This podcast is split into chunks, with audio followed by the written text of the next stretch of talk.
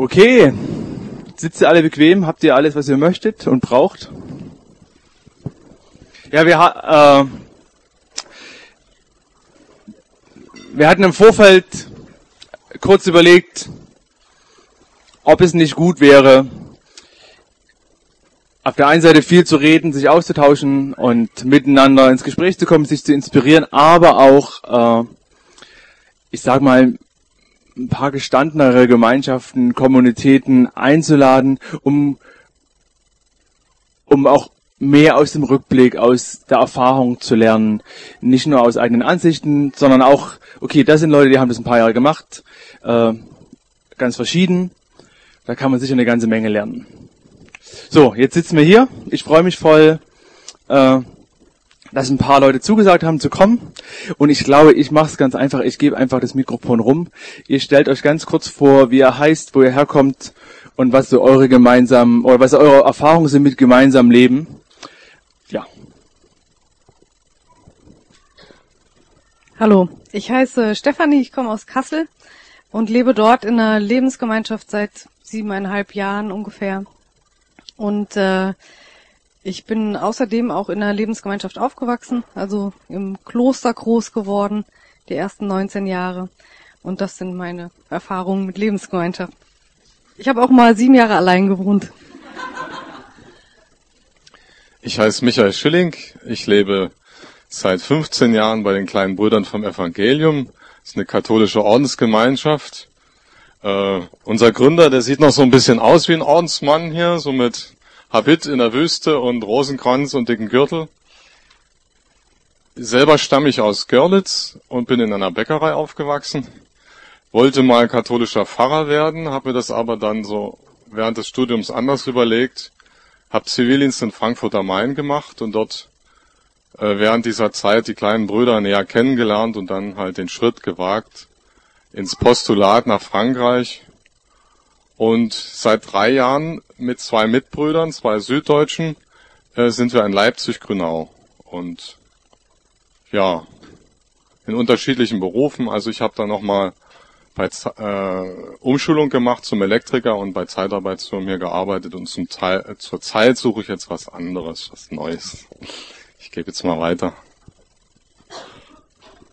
Ich bin der Christian, bin in Koblenz am Rhein aufgewachsen, bin seit 15 Jahren Teil der Lebensgemeinschaft, die früher Bruderhof hieß. ähm,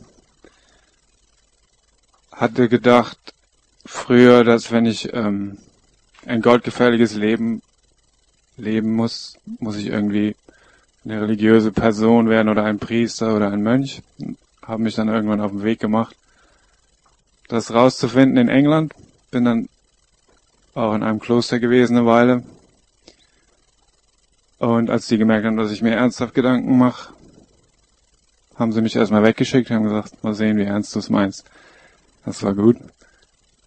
Ähm, dann bin ich zu dieser Gemeinschaft gestoßen und da in England hat sich hat's mich ziemlich umgehauen zu sehen, dass es nicht darauf ankommt, was wir äh, reden oder unser Weltbild oder was wir sein wollen, sondern was wir im täglichen Leben wortlos füreinander machen können. Und das sehe ich bis heute noch als das, ein, das wichtigste Geschenk, dass wenn wir uns eine Möglichkeit gegeben ist, für jemand anders was zu machen, im kleinsten täglichen Leben. Ja, und das hat mich, das ist eine Erfahrung. Mein Name ist Margarete Hofestadt. Ich stamme gebürtig aus Münsterland in Westfalen und ähm, bin sehr christlich-katholisch erzogen worden, habe als Jugendliche andere Jugendliche kennengelernt, die ähm, äh, sagten und es auch gemacht haben, das Evangelium zu leben. Und da habe ich eine ganz, ganz neue Dimension so von Glauben äh, kennengelernt, die ich bis dahin eben so nicht, die nicht so zu mir gehörte und habe dann so als ähm, Jugendliche sehr, sehr beeindruckende Erfahrungen gemacht, die in mir auch so einen Wunsch geweckt haben, so im Laufe der Jahre ähm, diesen Weg weiter und sehr intensiv zu verfolgen. Ich bin jetzt äh, seit 14 Jahren in einer sogenannten Fokulargemeinschaft.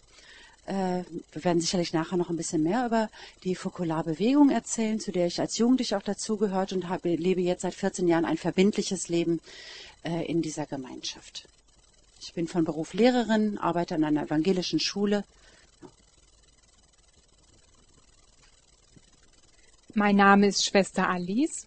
Ich bin 31 Jahre alt und lebe seit 1999 in Selbitz in einer evangelischen Kommunität. Ähm, geboren bin ich in Zerbst, das ist bei Magdeburg. Ich komme aus keiner frommen Familie. Und mit der Wende sind meine Eltern in den Westen gezogen. Und da habe ich dann Kontakt zu einer Gemeinde gekriegt und habe da angefangen, Jugendarbeit zu machen. Und über diese Jugendarbeit habe ich eine Schwester kennengelernt, die von dem Leben in Selbitz erzählt hat und das hat mich so beeindruckt, dass ich gedacht habe, ob das nicht auch was für mich wäre. Und dann bin ich ziemlich schnell und kurz entschlossen eingetreten. Ähm, wir heißen Eva, das ist da hinten meine Frau, und Hans-Peter. Und dazu gehört die Ronja, die sitzt auch da vorne mit dem roten Pullover. Meine Frau ist seit 1959 Teil der Gemeinschaft, äh, zu der auch der Christian gefunden hat. Und ich habe 86 äh, zur Gemeinschaft gefunden. Und die Ronja, glaube ich, 1900. Ja. Müsste meine Frau fragen. Jetzt wird zu schwierig. Ich werde alt und mein Gedächtnis. Und das Wichtigste für mich war, Menschen zu finden, ähm, mit denen ich verbindlich das leben kann, was wir eigentlich glauben also bekennen und dann auch leben. Ähm, ja, denen ich mich versprechen kann und die sich mir versprechen und mit denen wir dann verbindlich eigentlich der Einheit nachstreben, die so glaube ich, fürs, fürs Reich Gottes eigentlich ganz ähm, wichtig ist. Ja, dass wir, dass Gottes Wille hier auf Erde geschehen kann, wie im Himmel. Ja, daran möchte ich glauben und das hat Hand und Fuß hier auf der Erde. Das ist nicht nur Theorie, das muss sich irgendwie sichtbar machen und das muss über ähm, unsere Worte und über unsere Theologie hinausgehen, so dass das alle sehen können. Und äh, der Markus hat vorhin von gestandenen Gemeinschaften gesprochen. Ähm, ich denke, jede Gemeinschaft fällt hin und muss dann wieder aufstehen. Und was Markus heute Morgen gesagt hat, war, fand ich sehr wichtig. Ähm, zum einen die Zeugnisse der Ordensväter, aber auch, dass wir jeden Tag umkehren müssen. Ja, dass wir eigentlich Buße tun und umkehren und neue Wege finden. Und, ähm, und glücklicherweise ähm, konnte unsere Gemeinschaft und jeder von uns immer wieder aufstehen, nachdem wir hingefallen sind und wir fallen ständig hin. Also, ich gebe es besser mal weiter. Ja, ich habe auch gerade gedacht, das ist auch ein sehr persönlicher Weg jedes Einzelnen mit Gott, den, den man eben geht. Ne? Und mein Name ist Susanne Bergmann, ich komme gebürtig äh, aus Lünen in Nordrhein-Westfalen und äh, als Jugendliche war ich eben auch sehr auf der Suche nach einem verbindlich christlichen Leben. Ich war zwar so in der Gemeinde engagiert, aber irgendwie merkte ich, das reicht mir nicht. habe viel ausprobiert und äh, bin dann auf die Jugendlichen der Fokularbewegung gestoßen. Und ähm, ja, das hat mich angezogen und fasziniert. Ich habe da weitergemacht bis zu dem Punkt, dass ich mich irgendwann gefragt habe, ja, was will Gott eigentlich von mir? Und ich sehr deutlich gespürt habe, dass er mich im Fokular möchte, unverheiratet. Und vor acht Jahren bin ich also nach Leipzig gekommen und habe diesen Schritt gemacht. Und äh, ich muss sagen, es ist wirklich jeden Tag aufs Neue ein Abenteuer. Ja, danke. So, jetzt habt ihr einen kleinen Einblick bekommen, wer hier vorne sitzt. Vielleicht nochmal ganz am Anfang. Ich glaube, es geht es geht äh, darum, dass wir alle sehr aktiv zuhören und wenn wenn es Be Bemerkungen gibt oder oder Phrasen gibt, die euch auffallen, also fragt man jetzt einfach so, ach krass, ja, wie meint er das jetzt? Dann merkt euch das bitte und fragt danach. Also es soll wirklich ein aktives Gespräch zustande kommen. Und ich würde sogar mal euch Mut machen, äh, Dinge, die ihr hört, außerhalb der Boxen zu hören, indem man die vielleicht so schnell einsortiert, damit es tatsächlich ein provozierendes Miteinander werden kann. Ich glaube, also meine persönliche Erfahrung ist, dass mich das immer wieder provoziert von, ich nenne es trotzdem mal gestandene Gemeinschaft, weil man muss auch wieder aufstehen können. Ne? Anfangen ist immer einfach und hinfallen auch, aber aufstehen ist gar nicht so einfach manchmal. Äh, dass es total herausfordernd ist und dass es ganz oft weitergeht, als wie man das versteht, weil meine Erfahrung ist, dass meistens, wenn es um Kommunitäten geht, um verbindetes Leben, äh, das auf jeden Fall mit entschärfenden Vorurteilen zu tun hat. Ne? So, ja, um sich diesen Bereich so in der Sicherheit zu halten, wenn man davon hört. Und deswegen äh, lasst euch echt provozieren von Aussagen, von, von wo man meint, oh krass, das sehe ich ja ganz anders, um damit es wirklich fruchtbar wird. Ja, also, es geht nicht nur darum, irgendwie den Nachmittag zu füllen, sondern tatsächlich auch vielleicht unsere falschen Vorstellungen vom gemeinsamen Leben ein bisschen aufzubrechen und das eben von Leuten, die tatsächlich da schon ein paar Jährchen glücklich und gesund und äh, ganzheitlich gelebt haben, sage ich mal. Es wird viel im Zuhören gehen. Ne? Äh, ich denke, ein guter Punkt ist, ihr habt schon so einen kurzen Einblick gegeben über euch, ein guter Punkt wäre, wenn ihr doch deutlich, aber trotzdem knapp, so vielleicht in zwei, drei Minuten so einen Tagesablauf von euch nennen könnt. So wie sieht so ein typischer Tag von euch aus? So ein ganz, ganz typischer, ihr könnt den auch ein bisschen konstruieren, sagen, okay, da, das ist zwar am Donnerstag, aber ich mache jetzt mal so einen Tag mit den Elementen, wo man meint, das ist eigentlich für unser Leben ganz, ganz, ganz wichtig. Also unsere Gemeinschaft wäre nicht unsere Gemeinschaft, wenn nicht die, die Punkte im Tag, in der Woche, im Monat vorkommen würden. Wer kann denn spontan die erste Antwort geben auf die Frage?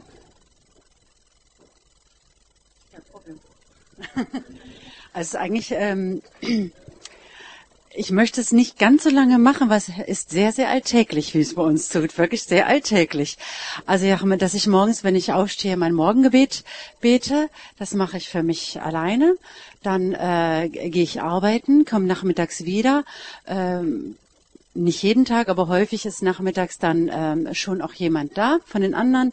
Wenn es geht, das wünschen wir uns immer sehr, gibt es wenigstens einen Moment, so dass wir mal zusammen einen Kaffee trinken oder ein paar Worte wechseln. Äh, ich gehe in aller Regel unter der Woche abends, ich bin katholisch, in unsere Gemeinde, in die Heilige Messe. Und äh, ja, abends sofern wir da sind, essen wir gemeinsam und die Abendgestaltung ist je nachdem, was ansteht. Also oft sind wir mit äh, Gruppierungen oder mit einzelnen Personen unterwegs oder wir bekommen sehr viel Besuch aus äh, von jetzt äh, ich zum Beispiel habe sehr viel mit den jungen Erwachsenen eher als mit Jugendlichen, also Jugendliche, junge Erwachsene zu tun, die sich äh, dann auch mal bei uns treffen oder auch bei, bei denen zu Hause, je nachdem. Oder man hat auch schon mal eine Arbeitssitzung, je nachdem alles, was so im Umfeld unserer Gemeinschaft, in unserer Kommunität sich abspielt. Und dann natürlich auch, ja, viele Kontakte nach außen hin. Das ist eigentlich sehr alltäglich. Vielleicht kann ich da noch ergänzen, dass wir am äh, Wochenende, ähm, sofern nicht was Besonderes ansteht, beispielsweise eine Veranstaltung. Wir haben auch in der Nähe von Leipzig ein Haus, wo auch, mm, ja, äh, wo wir christliche Bildungsarbeit machen, wo wir auch mit Kindern Workshops machen, mit Jugendlichen oder ähm, wenn sowas nicht ist, dann versuchen wir auch schon mal, äh, dass wir auch mal einen erholsamen Tag zusammen machen. Der auch bewusst eingeplant ist, ist für uns sehr wichtig. Also dass, dass das Leben auch irgendwie einen Rhythmus hat, dass wir nicht nur aktiv sind, sondern auch die, die Gemeinschaft unter uns pflegen. Wir machen äh, jeden Tag auch, am Wochenende, vor allen Dingen, wenn es denn irgendwie möglich ist, auch ähm, wenigstens eine halbe Stunde eine Meditation nach Möglichkeit zusammen. Was sonst gemeinsame Punkte sind, das Abendgebet, ja, einmal im Jahr mindestens mehrtägige gemeinsame Einkehrtage. Einmal im Monat in unserer Kommunität, also sozusagen so zu Hause. Wir, zu unserer Gemeinschaft gehören acht verheiratete Fokularinnen dazu. Wir haben die Männer- und Frauengemeinschaften getrennt, ähm, die dann zu uns kommen und wir auch einen Einkehrtag machen, äh, die also auch verbindlich mitleben. Ne? Möchtest du was ergänzen? Ja, ich dachte gerade, wichtig wäre wirklich zu sagen, also offenes Haus ja, aber feste Punkte, die nur für die Gemeinschaft vorbehalten sind. Welche sind es, die festen Punkte, die nur für die Gemeinschaft sind? Ja, das ist einmal die Woche abends, ähm, wo wir uns praktisch nur innerhalb der Gemeinschaft treffen, zusammen mit unseren Verheirateten, die dazugehören äh, zum gemeinsamen äh, einer kurzen Meditation und einem Austausch. Äh, einmal im Monat ein Tag, der ganze Tag, der nur dann uns gehört und diese drei Tage einmal im Jahr.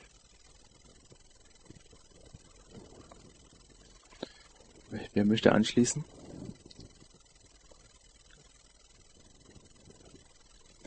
Also wir sind also drei Brüder in einem Haushalt Fünf-Zimmer-Wohnung und wir haben, das ist also uns ganz wichtig, einen, einen Raum als Kapelle gestaltet.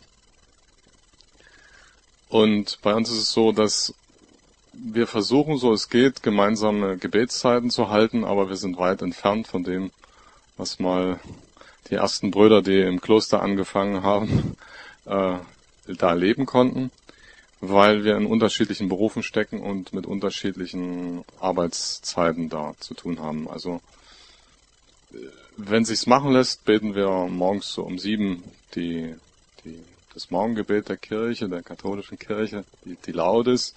Und eigentlich ist es jedem, gehört es zum Tag eines jeden Einzelnen, dass er sich irgendwo eine Stunde am Tag noch Zeit nimmt für einfach nur das stille Dasein, das Verweilen, das stille Gebet. Also, dass man so die Gegenwart Jesu sucht, indem man einfach sich da in die Kapelle pflanzt und das ist so.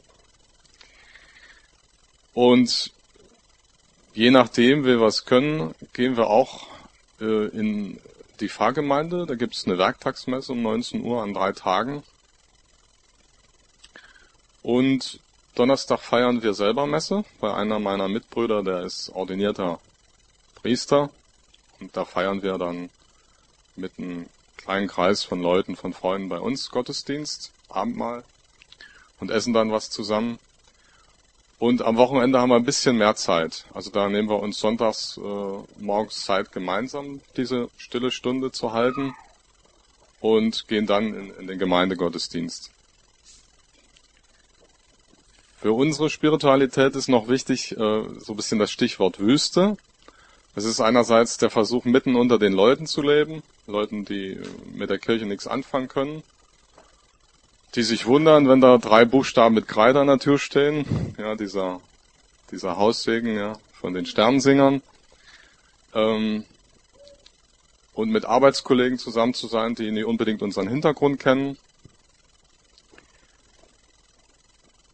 auch offenes Haus im gewissen Sinne, wie, wie wir das auch, äh, in dem Maße, wie wir das auch uns leisten können, ja, äh, von der Zeit her und der Energie und dem, was man noch so zu erledigen hat, äh, ist für uns also wichtig dieser andere Aspekt, dass man auch mal Zeiten des Rückzugs hat. Also wir haben ähm, fest im Programm ist, dass jeder Einzelne eine Woche oder zehn Tage im Jahr mal sich zurückzieht. Entweder macht er richtig äh, Exerzitien, heißt das so, im katholischen Bereich, Rüstzeit, vielleicht im evangelischen, angeleitet, begleitet oder einfach nur so. Äh, wir nennen das Einsiedelei. Also ich habe da Freunde da in der Nähe von Bamberg, die haben da so eine so eine Gartenlaube am Waldrand. Da habe ich halt eine Woche da still verbracht mit Wandern, Beten, Äh, und das ist also uns, uns ganz wichtig, so eine Art Rückzug zu haben. Und wir machen das auch so alle vier, fünf, sechs Wochen mal. Haben wir hier so einen, einen Ort, ein Dorf bei Leipzig, wo wir uns da in so einem Gemeinderaum zurückziehen können und Art Wüstentag oder wie man das so nennen will, machen. Also das ist für uns ganz wichtig. Dann kommt man auch wieder mit einer ganz anderen Motivation zurück in die Gemeinschaft mit den anderen, weil das ist ja auch äh, nicht immer so ganz äh, geschmiert. Äh, so ein Männerhaushalt, drei Leute und jeder hat andere Traditionen und andere Vorstellungen. Äh, wir wechseln uns da ab so mit dem Kochen und so und gucken dann immer, aber das ist dann so, hat dann so zwei Pole, ja. Möchtest du gleich? Danke. Vielleicht kann meine, meine Frau das machen. Ist eine ganz einfache Sache.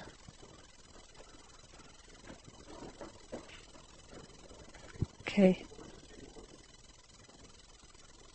Ist das, funktioniert das? Okay. Ja, ich kann nur über meinen Tagesablauf sprechen, weil Hans Peters ist sicher anders. Aber wir fangen gemeinsam an, er und ich, wir beten zusammen am Morgen. Dann haben wir Frühstück mit unseren Kindern. Wir müssen Viertel nach sechs frühstücken, weil die Kinder müssen sehr pünktlich zur Schule gehen. Unser ältester Sohn macht einen Lehrer.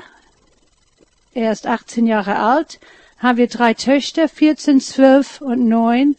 Und sie gehen äh, die, die eine geht zur Grundschule Bad Kloster Lausnitz und da laufen wir mit ihr jeden Morgen und das gibt auch uns als Ehepaar eine Gelegenheit zusammen zu sein. Was schön ist, also kurz nach sieben laufen wir. Es dauert nur acht Minuten jeden Weg.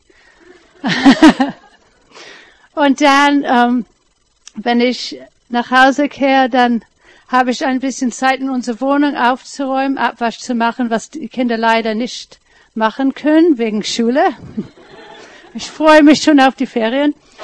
Und äh, dann ähm, kurz vor neun gehe ich runter zur Wäscherei und da hat jemand schon ganz früh angefangen. Ist eigentlich eine Schüler, die dann zur Schule gehen muss.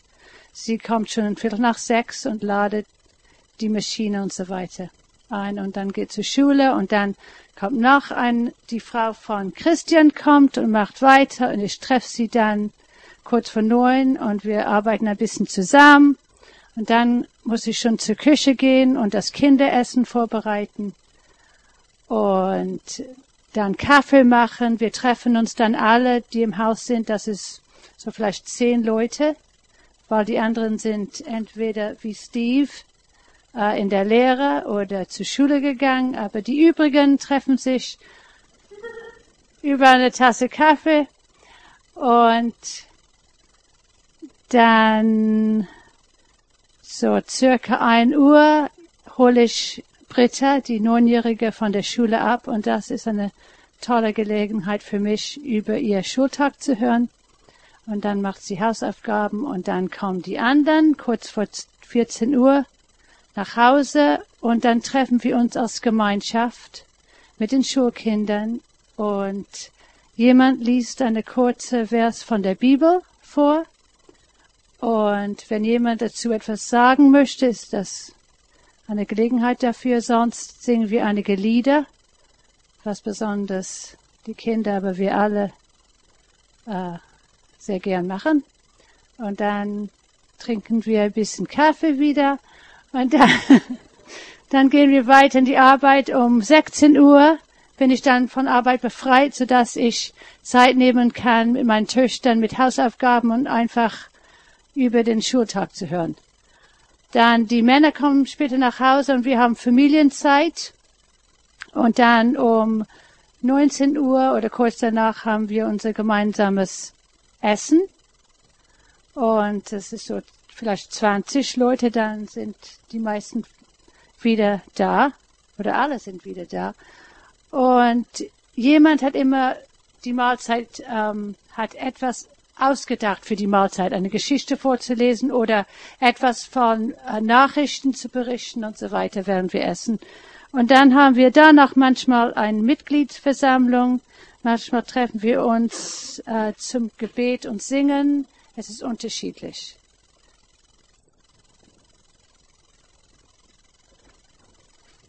Vielen Dank. Möchtest du? Wir sind bei uns im Haus ähm, zwölf Leute zwischen 20 und 40 und ähm, wir arbeiten auch alle Teilzeit oder studieren. Ähm, und so ein, so ein Tag sieht bei uns so aus, um halb acht gibt's Morgengebet. Ganz äh, ähm, unspektakulär, eigentlich eine halbe Stunde. Und ähm, damit fängt der Tag an. Und äh, dann da nimmt äh, jeder teil, wie er kann, möchte und von der Arbeit her in der Lage dazu ist. Ähm, dann sieht mein Alltag so aus, dass ich ähm, ich arbeite bei uns im Haus. Ich habe eine Werkstatt, eine kleine Schneiderei und ähm, dann äh, arbeite ich oder ich arbeite im Haus ähm, wir haben dreimal in der Woche mittags zusammen essen. Das heißt, einmal in der Woche koche ich mittags für alle und zweimal in der Woche haben wir abends ein Abendessen. Ähm, und vor dem einen Abendessen haben wir auch eine halbe Stunde gemeinsame Andacht. Im Moment lesen wir ähm, Auszüge aus dem Buch von Jean Vanier, ähm, in Gemeinschaft leben, glaube ich, und äh, sprechen darüber. Diese Abendessen sind auch offen für Gäste. Da kommen manchmal welche, manchmal sind wir unter uns. Äh, Wenn es um einen Montag geht, haben wir abends unseren ähm, WG-Abend. Das ist so das Herzstück von unserer Gemeinschaft. Ähm, da treffen wir uns, machen kurz organisatorische Sachen und dann machen wir eine Austauschrunde, wo jeder erzählt, was ähm, in der Woche mit ihm so passiert ist. Und wir haben so diese drei Punkte, an denen wir uns entlang erzählen. Ähm, wie geht's mir in der Beziehung zu Gott, zu mir selber und zu den anderen? Und ähm, das ist ein Stück weit das, was uns die ganze Woche begleitet. Ähm, uns geht's viel um Beziehung und Begegnung in der Gemeinschaft und das heißt, an so einem ganz normalen Tag fallen eigentlich auch immer mal äh, Zweiergespräche an mit, mit Leuten, die bei uns leben und ähm, sich austauschen möchten oder ähm, Anteil geben möchten an ihrem Leben oder Anteil nehmen möchten an meinem Leben.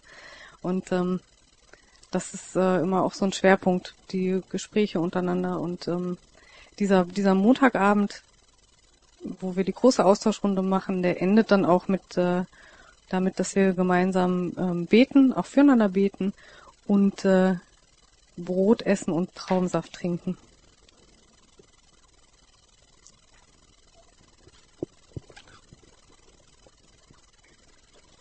Also, mein Tag beginnt mit den anderen Schwestern um 6.15 Uhr. Da haben wir ein gemeinsames Morgengebet. Es geht ungefähr eine halbe Stunde. Und nach dieser halben Stunde mh, mm, haben wir eine stille Zeit bis um acht. Und in dieser Zeit kann jede persönlich auch sich so eine Frühstückszeit gestalten und ihre stille Zeit.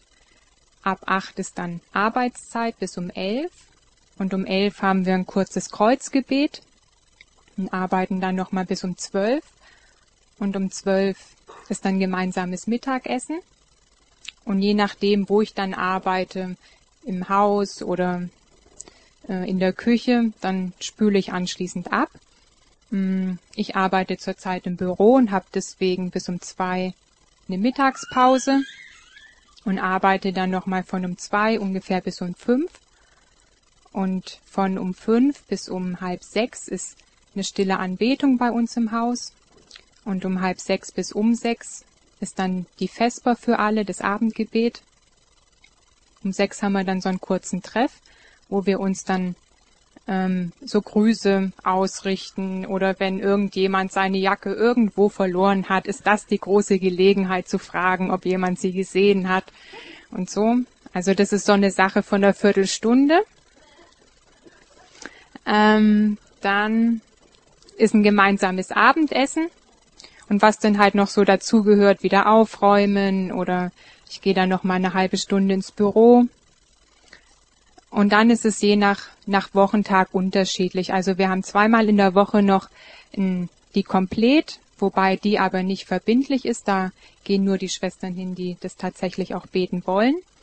Oder wir haben einen Austausch als Gesamtgemeinschaft oder haben einen Bibelaustausch als Zellgruppe. Also ich lebe in einem Haus, wo noch 60 andere Schwestern leben. Und deswegen sind wir so eingeteilt in so kleinere Gruppen von acht bis zehn Schwestern und das nennen wir die Zelle. Und ja, und in dieser kleinen Gruppe passiert dann auch ziemlich viel. Ist jemand krank, dann versuchen wir den zu versorgen und so, was halt wahrscheinlich auch so in der Familie auch passiert. Genau, das ist so grob so ein Tagesablauf. Der geht von Montag bis Samstag. Sonntags ist ein bisschen anders. Und wir, jede versucht von uns einen freien Tag in der Woche zu machen. Also, wo ich mich auch mal rausnehmen kann aus diesem Rhythmus, wo ich mal nicht bei den äh, Essenszeiten erscheinen muss. Das empfinde ich sind so ganz wesentliche Sachen auch für ein gemeinsames Leben. Ähm, wie auch so ein Klausurbereich. Also wir haben Gänge bei uns im Haus, äh, wo auch keine Gäste hinkommen, sondern wo tatsächlich nur wir Schwestern wohnen und sonst niemand, weil wir im Haus natürlich dann auch jedes Jahr eine Gruppe von FSJlern haben, die mit uns leben, acht junge Leute, die auch unser Leben dann teilen. Und auch immer wieder Frauen und Männer, die einfach so mal Kloster auf Zeit mit uns leben, so für zehn Tage, 14 Tage, manche auch länger. Und deswegen finde ich, ist was ganz Wichtiges für eine Gemeinschaft, dass die bestimmte Klausurräume für sich hat.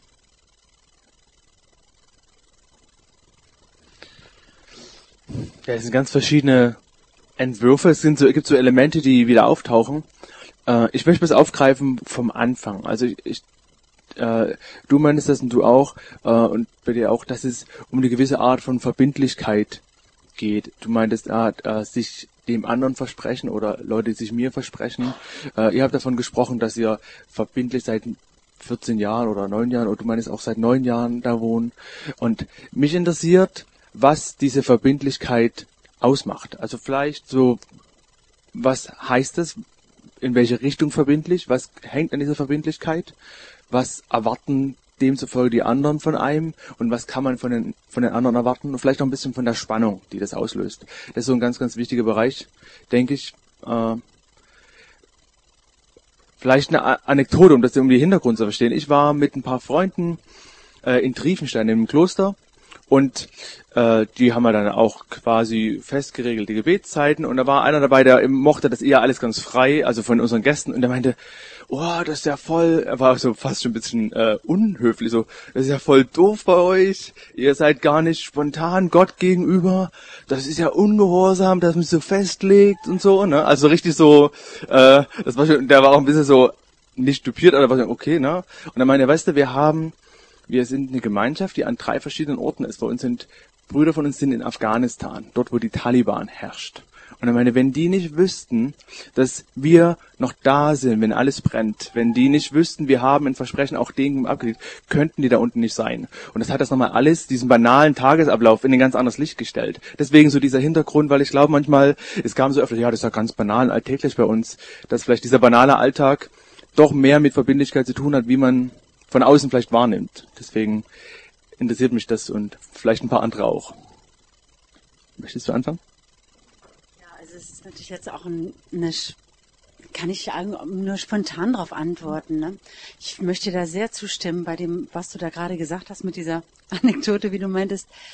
Ähm, ich sag mal, Christen, sie wollen ja nicht gar nicht was Besonderes. Ich will auch mit diesem Leben, das ich da lebe, eigentlich will ich überhaupt nichts Besonderes. Aber ich will Tiefe. Ich habe die Liebe Gottes so persönlich in meinem Leben erfahren und als sowas Beglückendes, dass ich so ähm, natürlich in einem langen Prozess über viele Jahre ging der, dass in mir diese Entscheidung herangereift ist, so, ich will eigentlich ganzheitlich. Ich will ein ganzes Jahr sagen.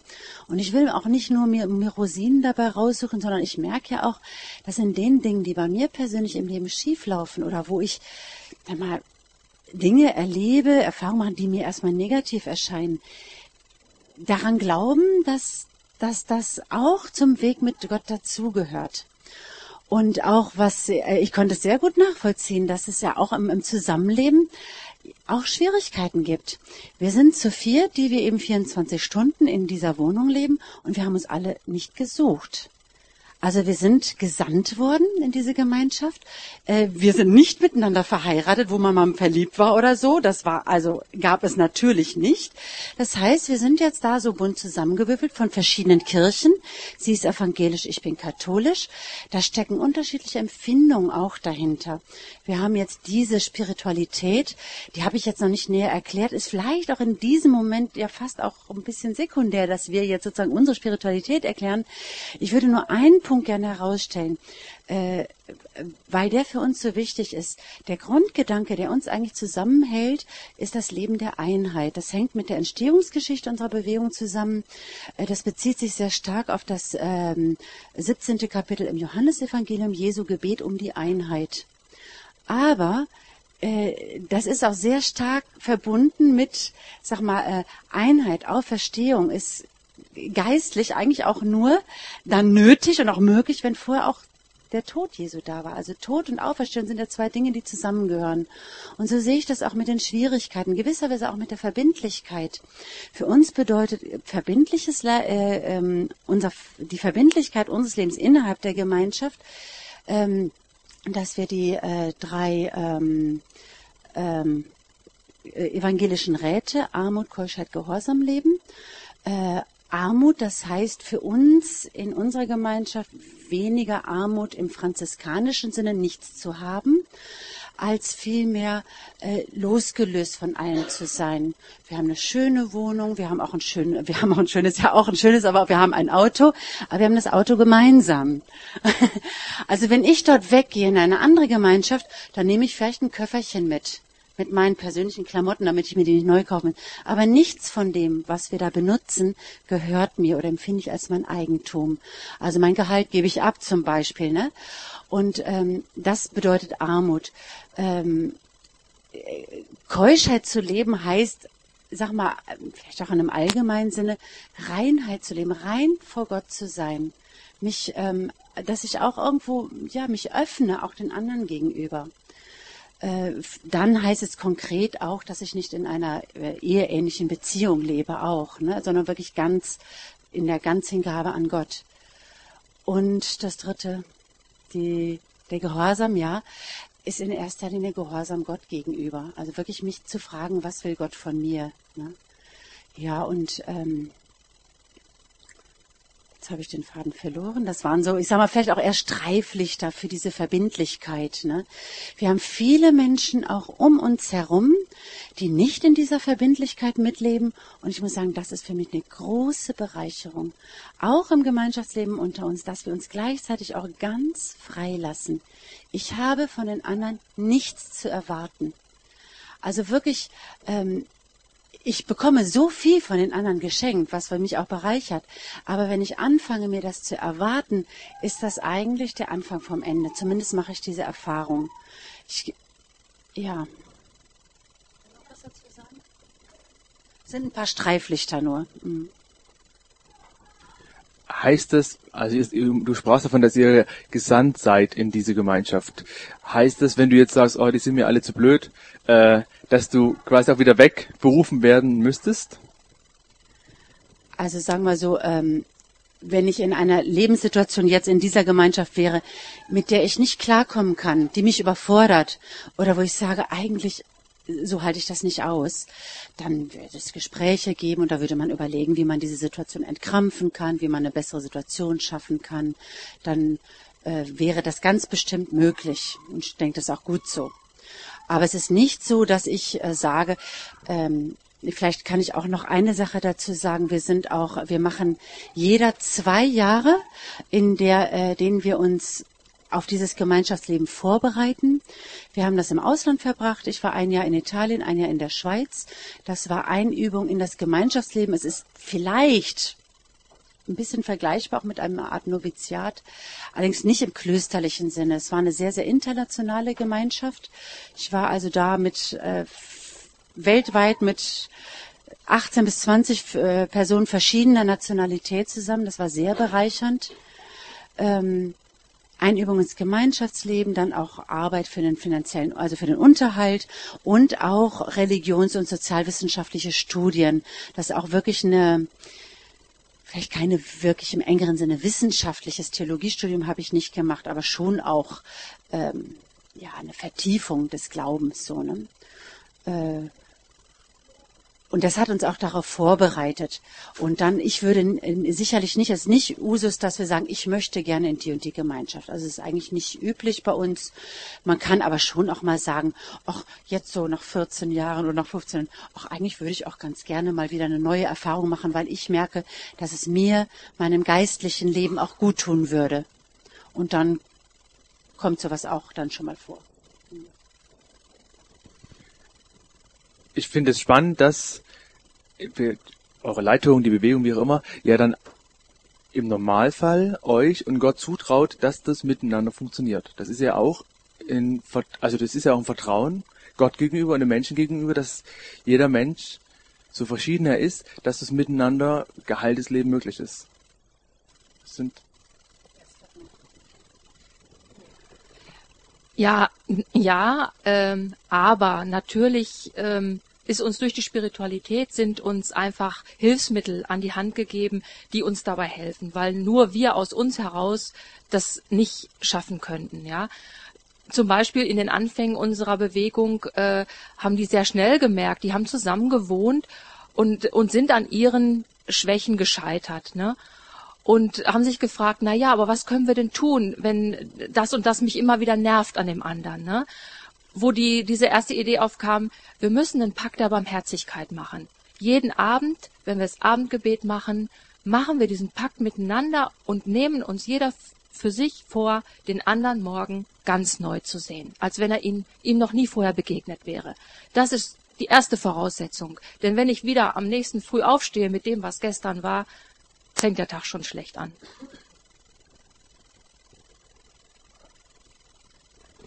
Ähm, vielleicht zu dem Thema der Verbindlichkeit. Ähm, vielleicht kann ich erst das über unsere Ehe erzählen. Vielleicht ist das, ähm, macht das mehr Sinn. Ähm, übrigens, ähm, verliebt sein gibt's bei uns in der Gemeinschaft. Ähm, meine Frau und ich, wir sind immer noch verliebt und manchmal mehr manchmal weniger. Und wenn wir weniger verliebt sind, es kann sein, dass wir uns gestritten haben und das, das gibt's oder wir haben einander verstimmt oder ich habe gesagt, oh, ich gehe zehn Minuten dahin und dann komme ich nach 45 Minuten wieder. Also ihr kennt das alle, ja? Das ist ganz kleine Beispiele. Oder ich nehme den Müll nach unten und ich vergesse die Mülleimer nach oben zu bringen. Ganz kleine Sachen. Ähm, und leider manchmal auch größere. Okay, und wie gehen wir damit um? Ähm, jetzt zur Verbindlichkeit. Ähm, wir haben uns ein Treueversprechen gegeben, als wir geheiratet haben. Und das heißt, wir wollen einander treu bleiben. Ja, bis der Tod uns scheidet. Und da gibt es kein Wenn und Aber und da gibt es kein Raus. Ja, und es könnte mal sein, dass wir vielleicht hoffentlich über eine kurze Zeit getrennt leben müssten, wenn es ganz schlimm werden sollte. Aber aus dieser Ehe gibt's für uns kein Raus. Und ja, wir haben uns verbindlich einander versprochen. Okay, und wir glauben, dass jeder Konflikt ähm, gelöst werden kann. Und ihr könnt meine Frau nachher fragen, es gibt Haufen Konflikte, oder? Ich meine, es Okay, und vielleicht gibt es ja einige Ehen, die es nicht erlebt haben. Ihr könnt uns nachher Eheberatung geben.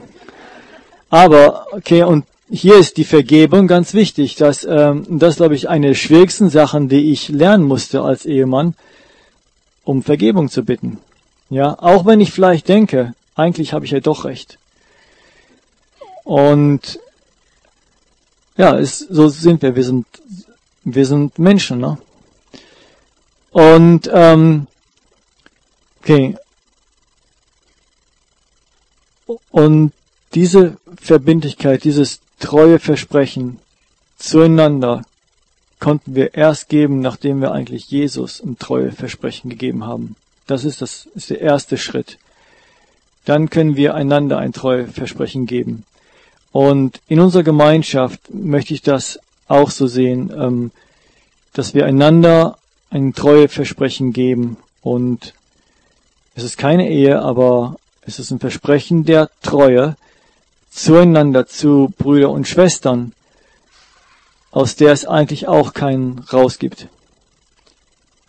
Irgendwo, glaube ich, muss ich hier auf dieser Erde meine Treue zu Jesus zeigen. Und, ähm, und Johannes 17 wurde gerade erwähnt, ja.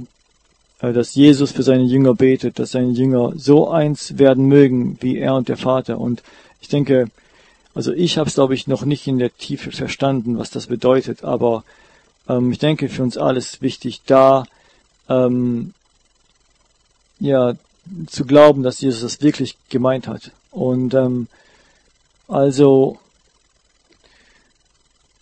ähm, und in unserer Gemeinschaft gibt's jeden Tag Konflikte.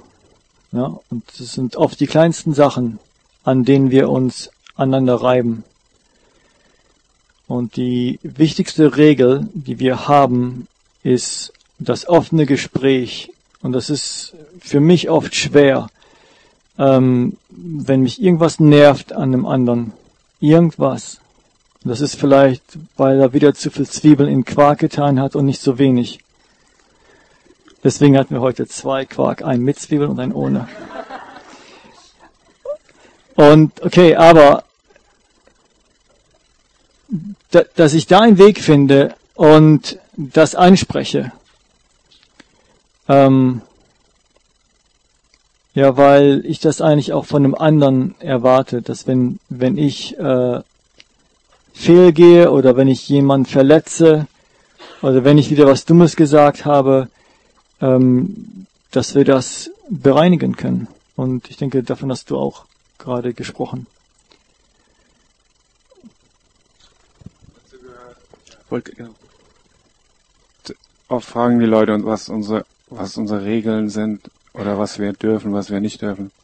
Die einzige Regel ist diese Regel, die wir sagen oft, dass wir nicht, dass wir, wenn wir was negativ in uns aufsteigt gegen irgendjemand, dass wir direkt hingehen und das bereinigen und niemals hinterm Rücken über den anderen reden. Das ist die einzige Regel, die über Jahrzehnte immer wieder ähm, ja, sehr wichtig ist. Ja, das finde ich ganz spannend. Äh, was mich fasziniert an diesem Thema ist zum Beispiel gerade dieses miteinander offen reden, dass das quasi überall auftaucht. Man kann fast in jede Ordensregel schauen, man kann, äh, was jetzt uns inspiriert hat, die Herrn oder Brüdergemeinde, es war auch da die Hauptregel. Bonhoeffer betont das unheimlich stark in seinem gemeinsamen Leben in der Praxis, dass das die Hauptsache ist. Äh, Gibt es bei euch äh, alles so so Dinge wie dem Pakt der Barmherzigkeit oder die diese Verbindlichkeit möglich machen. Aber wie sieht bei euch die, was heißt bei euch Verbindlichkeit? Was erwarten andere dann von dir? Was erwartest du von der Gemeinschaft? Und vielleicht gibt es ein paar Tricks, die euch helfen, das zu leben. Also so der große Bogen ist, wenn ich in diese Gemeinschaft eintrete, ist es ein Weg. Und ich verspreche auf diesem Weg an verschiedenen Punkten, ähm, ja, ich gebe ein Versprechen an verschiedenen Punkten. Und zwar sieht es so aus, wenn ich eintrete, dann bin ich im Postulat, also Postulare, ich begehre in die Gemeinschaft einzutreten. Das dauert bei uns ungefähr ein Jahr. Da lebe ich noch in Zivil mit und habe noch ein Taschengeld.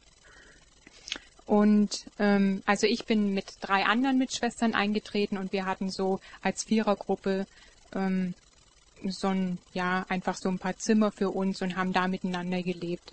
Nach diesem Jahr ähm, beginnt eine Zeit der Prüfung, will ich tatsächlich weiter in diese Gemeinschaft äh, weiter eingehen und sage ich da mein Ja. Das heißt, ich bin dann Novizin und ähm, in dieser Zeit ähm, lerne ich dann so verschiedene Dinge, die halt für die Gemeinschaft wichtig sind. Und nach diesen drei Jahren, die wir so die Ordensausbildung nennen, kommt dann die zeitliche Profess. Das heißt, ich verspreche jetzt das erste Mal ähm, tatsächlich auch ein Stück weit Verantwortung in der Gemeinschaft zu übernehmen. Die Schwestern stellen sich zu mir, ich stelle mich zu den Schwestern. Und das ist dann so eine Zeit ungefähr von fünf Jahren. Und nach dieser Zeit kommt dann die Profess. Also das heißt, ich binde mich dann lebenslang an die Gemeinschaft. Ich komme mit allem, was ich bin, und die Gemeinschaft sagt zu mir ihr Ja und ich gebe das Ja der Gemeinschaft. Für mich ist es ganz wichtig, mm, dass das immer wieder über Jesus Christus läuft. Also wir tragen ja dieses Kreuz. Ähm, das ist für mich so der Dreh- und Angelpunkt oft. Christus der Auferstandene, der gekreuzigt und auferstanden und in der Mitte, wo sich die zwei Balken treffen, ist ein Herz. Und das ist für mich so das, ähm, mein allertiefster Beweggrund, warum ich tatsächlich in dieser Gemeinschaft bin. Also für mich ist es nicht jetzt, dass ich da große Verbindlichkeiten eingehe, das ist dann das dazu, aber für mich ist als allererstes, dass ich mein Leben Jesus Christus geben möchte. Und dann, um dieses Kreuz seht ihr dann eine Dornenkrone. Und das beschreibe ich dann oft so, ähm, das ist so der Kranz von uns Schwestern. Ähm, da sind auch ziemlich viele Dornen dran. Wenn man so eng zusammenlebt, dann stach, stachelt man sich auch, aber so ein Dornenkranz hält halt auch. Und das, denke ich, sind diese zwei Pole. Und ich denke, ein gemeinsames Leben ohne verbindliche Versprechen, das funktioniert letztlich nicht, weil dazu bin ich als Mensch zu schwach und so kann ich mich an dem Versprechen festhalten, auch wenn es hart kommt. Ich habe mein Ja gegeben und Jesus jetzt hilft mir da auch dadurch. Also für mich sind Verbindlichkeiten nicht nur starre Regeln, sondern letztlich ähm, soll mir das zum Leben helfen. Ich hatte mal so eine Zeit, da habe ich gedacht, oh nein, wenn jetzt noch einmal die Glocke läutet, ich will jetzt in kein Gebet mehr gehen. Und bis ich mir dann irgendwann mal klar gemacht habe, hey, dich zwingt da überhaupt niemand dazu, sondern du machst es eigentlich freiwillig. Du hast dich freiwillig dafür entschieden. Und ähm, aber das sind alles auch Wege und Prozesse, die man da auch durchgeht. Aber ohne Verbindlichkeit, denke ich, gibt's auf Dauer kein gemeinsames Leben. Danke. Ist es bei euch ähnlich mit der Verbindlichkeit? Ihr seid ja auch eine, oder ihr seid eine katholische Ordensgemeinschaft. Vielleicht kannst du kurz beschreiben, wie das bei euch ist. Gibt es, bei euch ist es ähnlich. Gibt es da keine gemeinsames Leben? Macht es das schwerer ohne Verbindlichkeit? Also wir sind wie es die Margarete von erklärt hat. Also wir legen die Gelübde ab, aber es ist ein langer Weg, so ähnlich wie das die Alice jetzt gesagt hat, ist vielleicht sogar noch länger bei uns. Also bei uns ist man dann in der Regel schon neun bis zehn Jahre dabei, ehe man sich endgültig bindet. Also ehe man dann eigentlich, äh, ja, also für Eheleute war das eine sehr lange Verlobungszeit. Ich bin halt 15 Jahre dabei und äh, habe das vor drei Jahren gemacht. Und für mich war das eigentlich eine ganz äh, doch beeindruckende Sache, dass ich äh, zwölf Brüder, also die meisten kamen von weiter her, aus Italien und Frankreich, also nur, nur meine zwei Mitbrüder waren aus Deutschland angereist, dass die echt gekommen sind, um mir auch zu zeigen, du, wir haben dich jetzt aufgenommen und die haben den Weg gemacht bis nach Görlitz, also bis an die polnische Grenze, in die Kirche, wo ich getauft wurde weil Ordensleben ist nichts anderes als eine Form, die Taufe zu leben, dieser Verbindung mit Christus. Und für mich hat Verbindlichkeit halt auch diesen Aspekt, wie lebe ich meine Bindung zu den anderen, ja. Und gerade, wir sind eine sehr kleine Gemeinschaft, also wenn da einer sich nicht mitmacht, richtig, ja, äh, dann, dann wird das eigentlich schmerzlich, dann, dann läuft der, der ganze Laden nicht. Also in einem Kloster, wo vielleicht zwölf oder mehr zusammenleben, kann man sich mal aus dem Weg gehen. Wenn man sich mit einem nicht so gut versteht, hält man sich halt zu anderen. Ähm, aber das ist bei uns halt schwierig. Wir müssen dann schon die Sachen auch bereinigen. Und wenn Stefanie von dem Montag erzählt hat, der abends der Gemeinschaft dient, bei uns ist das auch ein festes Element. Nicht jeden, jede Woche, aber so alle zwei, drei Wochen nehmen wir uns auch Zeit, um uns an diesen drei Fragen entlang zu hangeln.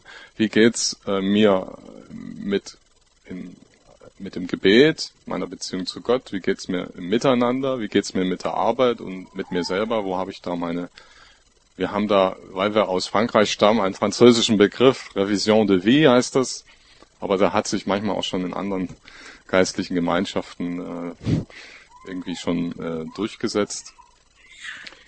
Also ich bringe mal ein negatives Beispiel von Verbindlichkeit. Ich habe äh, mit zwei anderen Brüdern, nicht denen, die jetzt hier in Leipzig sind, äh, in, in Magdeburg gelebt, im Plattenbau. Wir sind dort umgezogen. Mit fliegenden Fahnen sind wir von, von Frankfurt am Main in den Osten gekommen. Für mich war es erstmal eine Sache, als meine Mitbrüder, nicht der Ossi, nicht ich bin auf diese Idee gekommen, sondern meine Mitbrüder, ein Franzose und ein, ein Mainzer, zu sagen, eigentlich müssten wir in den Osten gehen. Also dort ist alles viel schwieriger und wir wollen ja eigentlich mit den, mit den armen Leuten leben, mit denen, die es schwerer haben. Ja? Und zwei Jahre später ist genau der französische Bruder abgesprungen, ja, der so der Motor gewesen ist. Ich war ein bisschen der Bremser. Ich habe gesagt, Leute, überlegt euch das gut. Also mit der Arbeit, das wird eine Katastrophe. Und ich habe auch Schimpfe gekriegt zu Hause. Mein Onkel, hat mich kurz und klein geheißen. Ihr müsst die Kündigung von der Wohnung in Frankfurt sofort wieder rückgängig machen, hat er mir damals gesagt. Na jedenfalls, äh, der ist dann abgesprungen und wir haben noch zwei Jahre vorher mit großem mit einer großen Feier eigentlich so seine ewigen Gelübde gefeiert. Sein eben, und das war dann für mich also sehr, sehr schwer. Also das ist mal ein negatives Beispiel Verbindung und Verbindlichkeit. Man lebt in einer engen Verbindung, man äh, macht zusammen ein Abenteuer und dann äh, wird man hängen gelassen. Also mir ging's wie jemand, der Fußball spielt und dann das Spiel verliert, weil die anderen immer richtig mitmachen, ja, oder einer oder mehrere. Ich denke auch, also für mich selber ist es äh, letztendlich äh, ein langer Weg gewesen, aber ich habe das auch gebraucht, damit sozusagen so diese, damit ich auch so nach und nach das eine oder andere Hintertürchen hab zufallen lassen können, ja. Das ist, glaube ich, in unserer Zeit heute viel schwieriger als früher. Da gibt's eben immer viel, wieder Bewegung äh, im persönlichen oder im beruflichen und immer wieder irgendwie auch andere Optionen und Pisten, die da auftauchen können. Und von daher ist, ist dann, irgendwann muss man auch mal den Sack zumachen, ja. Und sonst kann man, äh, sonst kommt man nicht in die Tiefe, sonst, sonst kann nichts reifen. Und, und das, das prägt dann ja auch. Und ab einem gewissen Alter äh, sollte man dann auch bei seinem Leisten bleiben, als Schuster oder auch nicht, ja. Und das ist so zum Thema Verbindlichkeit. Also man hat, man kommt ja zu einer Gemeinschaft, indem man etwas für sich sucht, ne? Und wenn man da eine Entsprechung findet und sagt, Mensch, da, das, das interessiert mich, da kann ich was leben.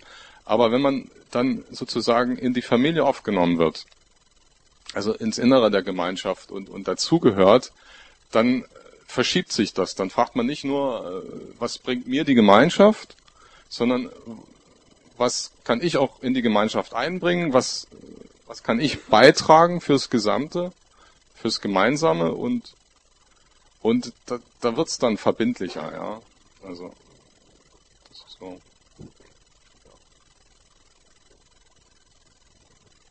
Vielleicht willst du noch ganz kurz sagen, was so, wie sich für euch Verbindlichkeit ausdrückt. Vielleicht auch, wo du welche vermisst oder habt, vielleicht habt ihr ein Versprechen abgelegt, immer Christian seine CDs zu hören, keine Ahnung, was es da genau gibt, was euch da prägt und was euch hilft, äh, ja, das auch leben zu können. Bist du sieben Jahre dabei?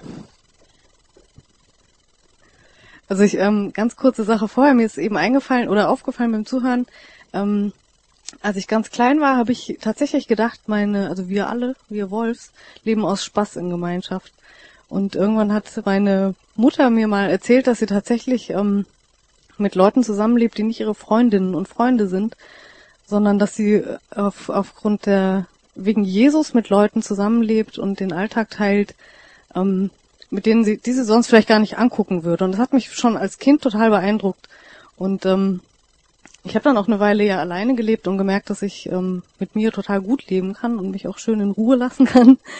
Und äh, so wie ich jetzt lebe, habe ich eigentlich wieder das, was was ich, äh, was auch alle ihr sagt, ähm, was eigentlich schon anstrengend, herausfordernd, manchmal auch nervtötend bis zum Abwinken ist, die anderen. und äh, ich merke, dass ich das brauche, also dass ich die Grenzerfahrungen brauche, die Unterschiede brauche, um mich zu entwickeln. Und äh, wir haben bei uns in der Gemeinschaft keine so strukturbedingte Verbindlichkeit, also keine Festlegung auf Zeit oder ähm, da denke ich, sind wir auch noch entwicklungsfähig oder hoffe ich. Und äh, was aber bei uns ähm, ist, ist, dass jeder, der einzieht und auch die, die schon da eine Weile wohnen, immer wieder ähm, dass wir immer wieder die, die, äh, festlegen, dass ähm, eine grundsätzliche Gesprächsbereitschaft da ist. Also Gespräch zu suchen, wenn was anliegt und auch Gespräch ähm, anzunehmen und sich darauf einzulassen. Und das alles auf dem Hintergrund, dass wir sagen, ähm, es geht auch darum, den anderen höher zu achten als mich selbst, um Jesu willen. Und ähm, das, äh, das ist eine ganz wichtige Sache von unserer Verbindlichkeit, finde ich. Ähm, das mit der Musik vom Christian, da dürfen wir nicht drüber reden.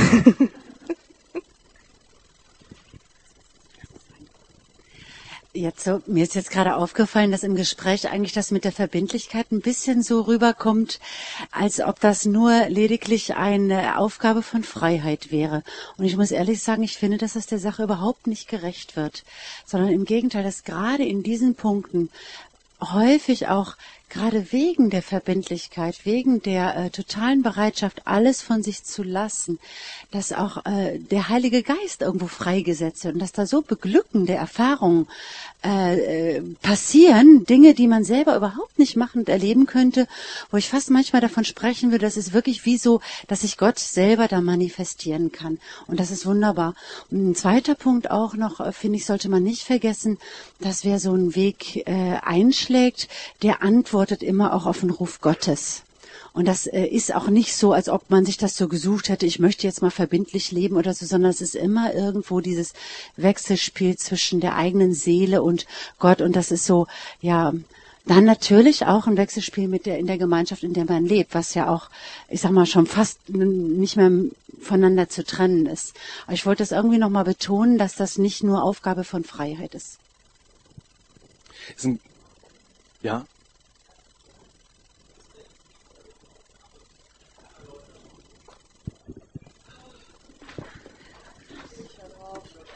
Ähm, also wegen dieser Verbindlichkeitsgeschichte.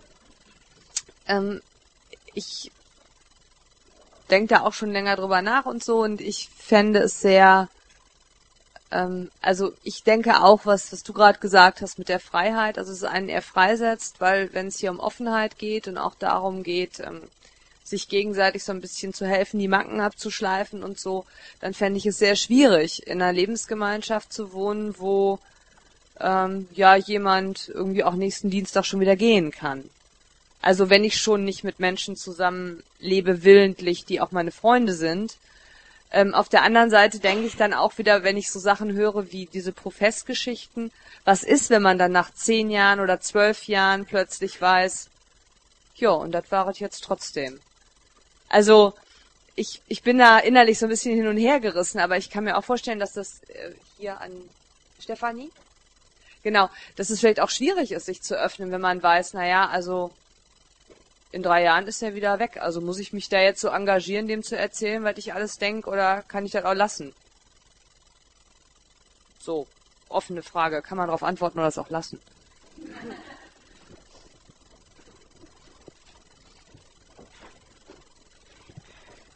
Ähm, das ist, äh, ich glaube, das ist, ähm, das ist das, was mich auch ein bisschen ähm, ich, ich sag jetzt mal dieses unchristliche Wort neidisch macht, wenn ich das höre von den Verbindlichkeiten, weil das ist ein, ähm, eine Herausforderung, die ich im Moment, glaube ich, ähm, stark erlebe bei uns. Ähm, ich bin siebeneinhalb Jahre da und äh, habe einen Haufen Leute schon ein- und ausziehen sehen, auch auch eng ähm, eng mit denen zu tun gehabt und merke, das ist eine Zeit lang gut gelaufen, also mir auch leicht gefallen und ähm, so in, in den letzten zwei, drei Jahren habe ich gemerkt, ich da wahrscheinlich, weil ich älter werde, aber auch weil ähm, das einfach vielleicht nicht unbegrenzt machbar ist, sich wirklich voll auf Leute einzulassen, denen Platz zu geben, ähm, sie an meinem Leben teilhaben zu lassen und dann wieder zu verabschieden und möglicherweise überhaupt nicht mehr wiederzusehen oder ja, also wirklich die hinterlassen ein Loch. Dafür kommen dann zwei, drei neue, die plötzlich einen Platz wollen. Und das ist, ähm, das finde ich schon sehr anstrengend und da merke ich da, ähm, gefallen mir auch diese Sachen mit der Verbindlichkeit für, für Zeit sehr gut. Äh, das würde ich mal mitnehmen zu uns nach Hause. Und was ich halt gemerkt habe, ähm, für mich persönlich bedeutet das, ähm, äh, dass ich immer wieder überprüfe, ähm, wo letzten Endes meine wirkliche Verbindlichkeit besteht. Und das wirft mich total auf Gott zurück, auch diese Problematik immer wieder. Weil ich merke, ähm, äh, die Menschen wenn sie jetzt nicht freiwillig ein- und ausziehen, können sie auch sterben oder äh, mich so verlassen.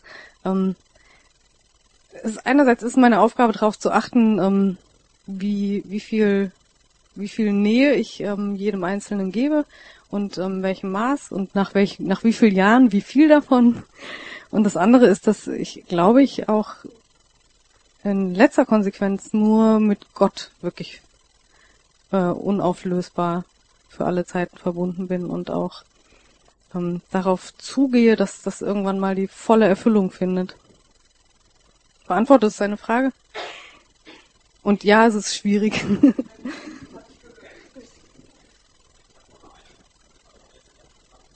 Ich habe gar kein Programm. Vielleicht, äh, vielleicht eine eine Bemerkung, um das ein bisschen abzurunden, dann können wir das gerne öffnen, weil das ist eigentlich, das war jetzt eher, sagen wir so, Vorprogramm, um so ein bisschen das mitzubekommen und zu merken, ah, genau wie du es sagst, Misi, da will ich es mehr wissen. Ne? Jetzt dann haben wir so einen Überblick. Ich, ich habe jetzt vorausgesetzt, dass Verbindlichkeit was Positives ist. Und ich glaube, keiner von denjenigen, der hier sitzt, ne, würde, würde das als was Negatives sehen, sonst würde man nicht so leben, wie man lebt.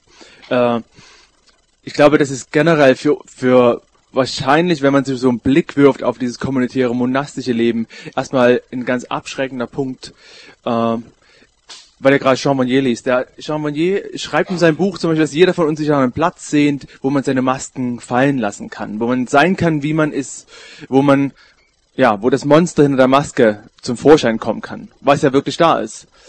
Und dann ergänzt er mit, aber das Problem ist, dass niemand die anderen Monster sehen möchte. Ja. Und aus diesem Hintergrund heraus ist, ist Verbindlichkeit was ganz, ganz Wertvolles, weil es tatsächlich ein Ja von unvollständigen Menschen an mich, an einen unvollständigen Mensch, ist nicht an jemand, der gut ist, sondern als jemand, der eben ein Monster ist, hinter der Maske, die man oft nicht sieht. Ne? Und äh, also ich würde mich super freuen, genau an diesem Punkt weiterzumachen. Ich glaube, da liegt ein ganz großer Knackpunkt, gerade für uns, die wir in einer Kultur aufwachsen, die uns eigentlich Freiheit verkauft, die aber empfinde ich oft verhindert, dass man zu sich selbst oder zu dem wahren Selbst des anderen finden kann, eben weil die Freiheit oft kostbarer erscheint als diese Verbindlichkeit.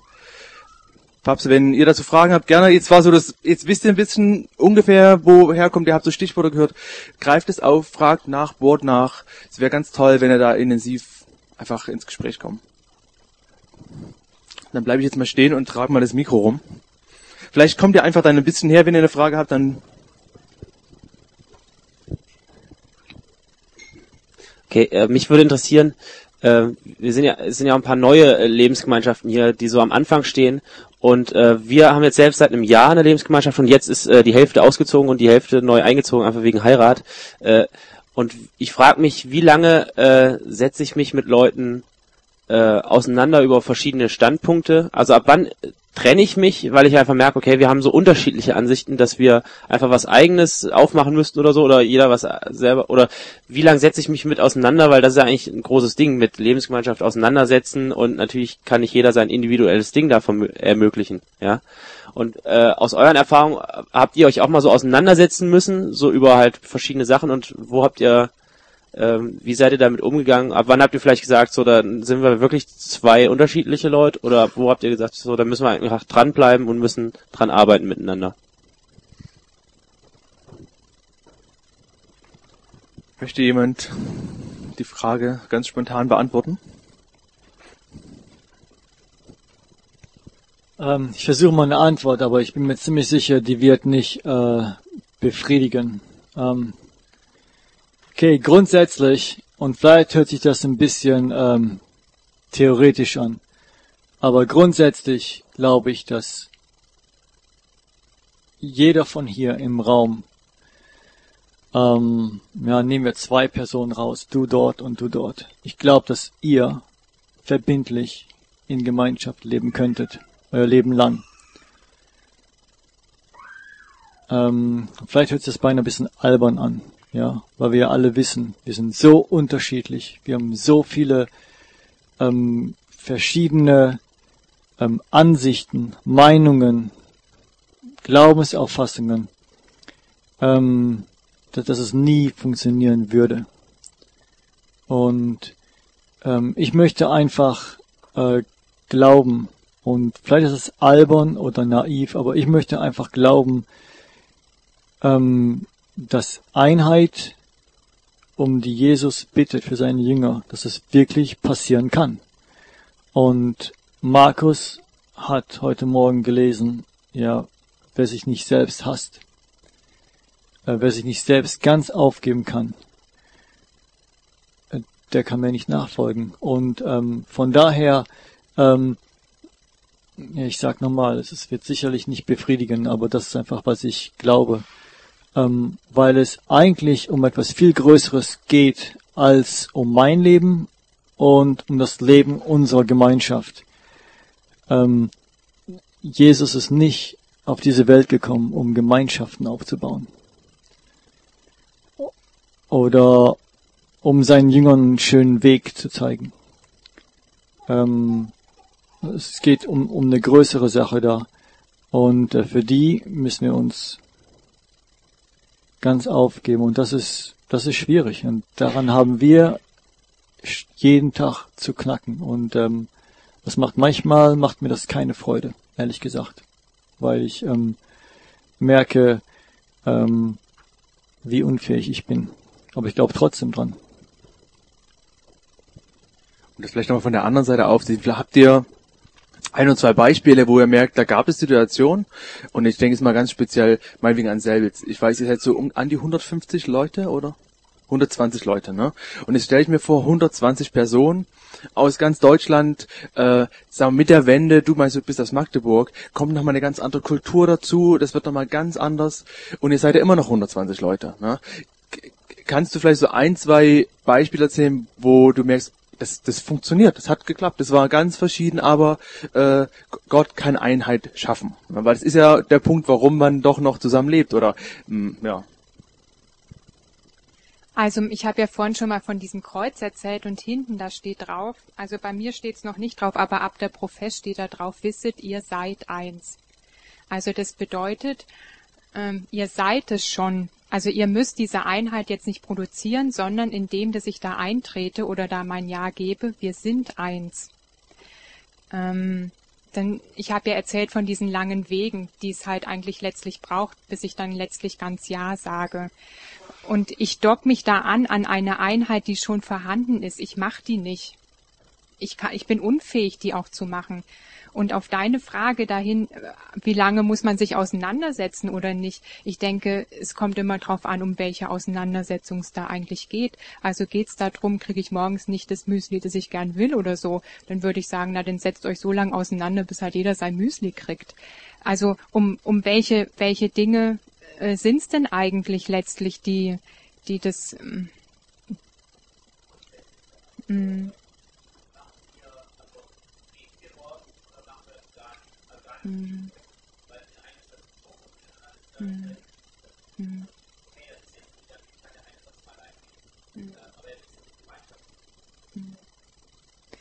Da würde ich sagen, ähm, alle, die wir in Selbitz zusammenleben, denke ich so, so wie Sie das gesagt haben, wir haben auf einen Ruf geantwortet. Also letztlich bin ich da, weil ich meine, Jesus hat mich an diesen Platz gestellt. Und ich würde jetzt behaupten, dass jede meiner Mitschwestern versucht, das Möglichste zu tun, damit die Beziehung zu Jesus wächst und damit auch die Beziehung untereinander. Und da würde ich irgendwie so dieses Hauptmerkmal setzen. Wenn da jetzt jemand total ausschert, wo das dann nicht mehr möglich ist, dann würde ich schon fragen, wie sieht deine Motivation aus? Warum sind wir hier eigentlich zusammen? Und für mich ist das gemeinsame Leben nicht ähm, sowas wie toll, ich lebe jetzt am, also jetzt mit anderen zusammen. Also das ist für mich nicht meine Hauptmotivation. Also ich glaube, dass das ganz wichtig ist, die Motivation auch zu klären, warum ich da zusammenlebe, was, was das eigentlich soll. Hm. Aber wie war deine Frage? Ich habe jetzt so lange über deine nachgedacht. Jetzt.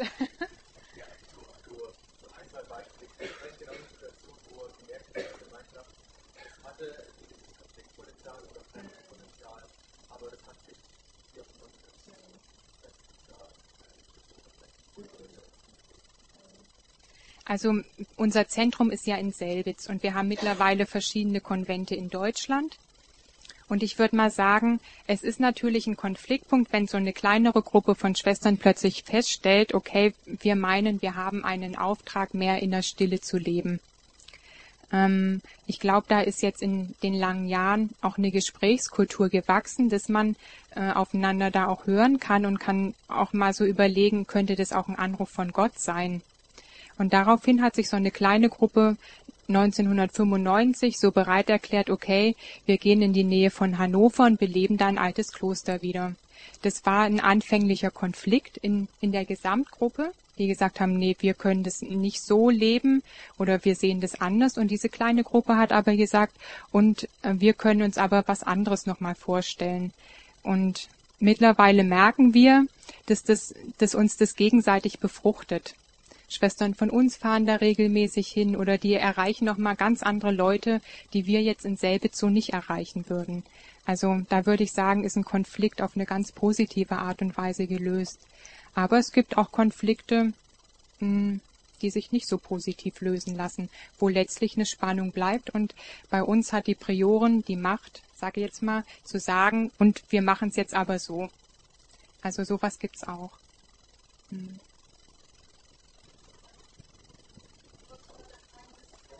Ich wiederhole es, vielleicht einfacher. Sag die.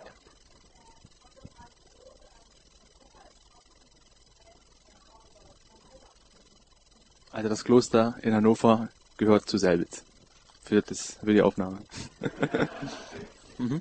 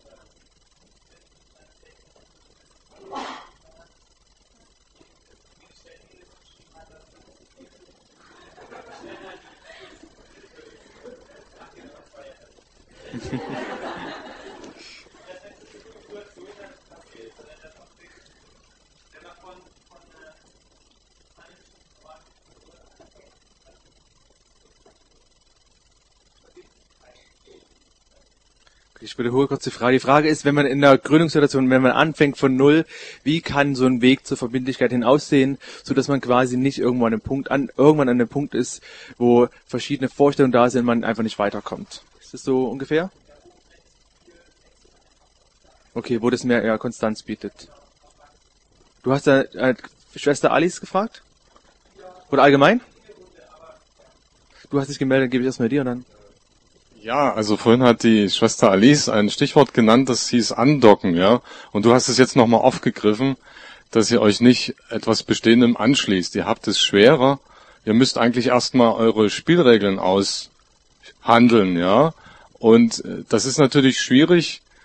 Äh, ich, ich will mal bloß eine kleine Reminiszenz in die Kirchengeschichte machen.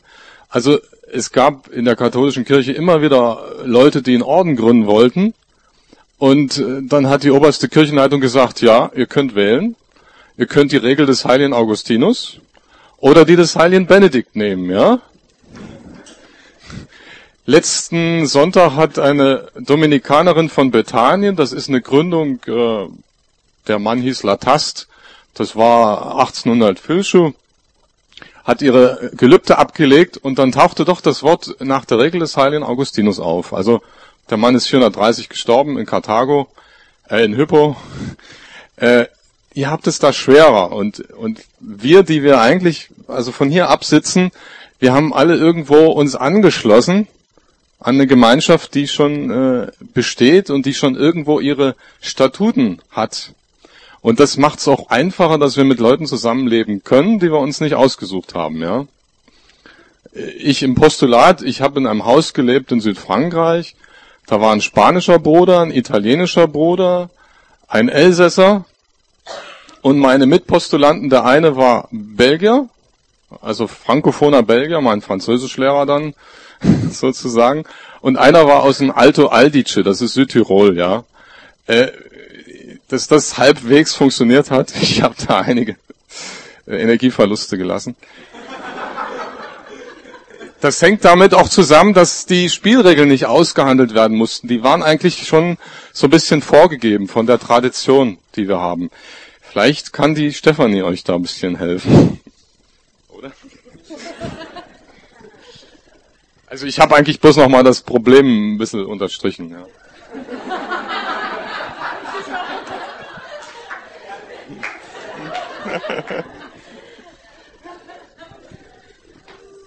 Also ich kann das Problem auch nochmal richtig gut unterstreichen. ähm, äh, also ich habe jetzt die Anfangsfrage ein bisschen vergessen, aber was mir einfällt ist, ähm, äh, also bei uns, es gibt eine, eine zumindest eine kleine Kerngemeinschaft, die jetzt eben seit über sieben Jahren ähm, zusammenlebt und zwischen uns, das da, da hat der, der Nachbar schon recht, äh, zwischen uns muss das entstehen mit den Spielregeln und den ähm, Verbindlichkeiten und so weiter. Und was uns da persönlich geholfen hat oder hilft, ist ähm, alte Gemeinschaften und alte Gemeinschaftshasen aufsuchen und ähm, wenn die so frei sind, auch mal sich über die Schulter gucken lassen, in die ähm, Vereinssatzungen reinschauen lassen und hören, wie die das leben oder was da so stattfindet und ähm, da Sachen übernehmen, wenn das passt.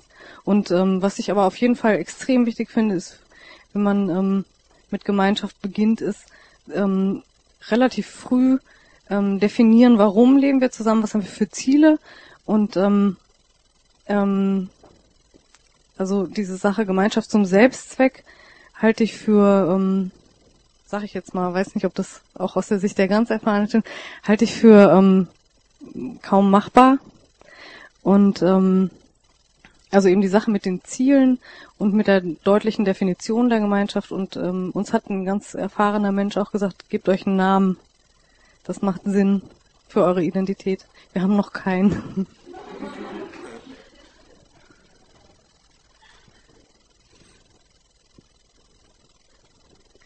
Also die Gemeinschaft, zu der ich gehöre, die ist 1949 gegründet worden.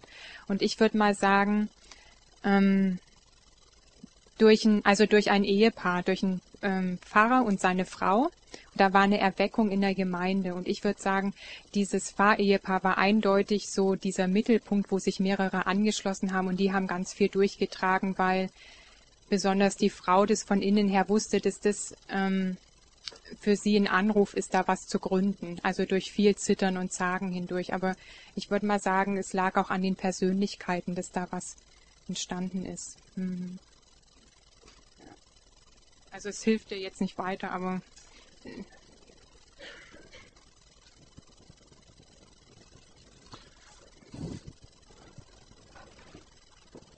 äh, Ich würde mal gerne einen kleinen Themenwechsel machen. Ja, das. Ich kann, kann jetzt auch keine wirkliche Antwort geben, aber was wir, was wir haben jetzt sagen wir, hier in Ramshof zwei Jahre äh, miteinander gelebt und haben das damals mit Ralf angefangen, die jetzt in Neubrandenburg sind. Äh, was das bei mir ausgelöst hat, war auf jeden Fall, hey, ich denke momentan extrem drüber nach, sich quasi einmal als Etabliertes anzuschließen. Weil man das Rad neu erfinden muss und wahrscheinlich nicht besser erfindet. Das ist tatsächlich Kraft- und Zeitverschwendung, wenn nicht wirklich von Gott eine Berufung da ist, dass was Neues passieren soll. Und ich glaube sogar, dass es einer der größten äh, Sünden wieder gut macht, sage ich mal, nämlich immer diese Definition Gemeinde als einen Platz zu verstehen, wo ich mich definiere. Ich bin in der Gemeinde, weil die ist hat das Profil und ich möchte das Profil auch mit haben. Und völlig eigentlich Abstand von nimmt Kirche als eine Identitätsgemeinschaft zu sehen mit Christus, dem Leib Christi, egal wie der ist. Ja? Und da, ich denke, das ist, dass, dass man, dass es irgendwie gut wäre, irgendwie diese, also wir stehen ja viele stehen an einem Punkt. Wir leben in neuen Gemeinschaften, wollen die gründen äh, diese Utopien ein Stück weit zu begraben, weil die sind, die sind einfach nicht gut, die sind einfach ungut. Ne? Die haben, glaube ich, nur bedingt das Ziel, umzusetzen, was Christus möchte, sondern die sind, da ist noch so viel Profilierung, glaube ich, drin. Und ich merke auch, dass es uns, glaube ich, Schutz geboten hätte, zu wissen, okay, wir leben halt wir jetzt nach der Benedikt-Regel, wie auch immer, weil das ist eine Best-of des gemeinsamen Lebens. Das haben viele, hat vielen geholfen. Wir, wir docken da mal an. Ne?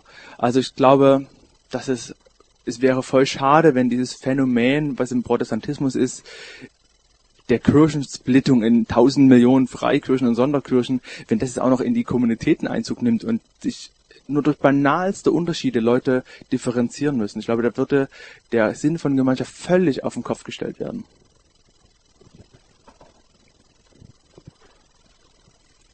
Wolltest du noch mal was dazu sagen?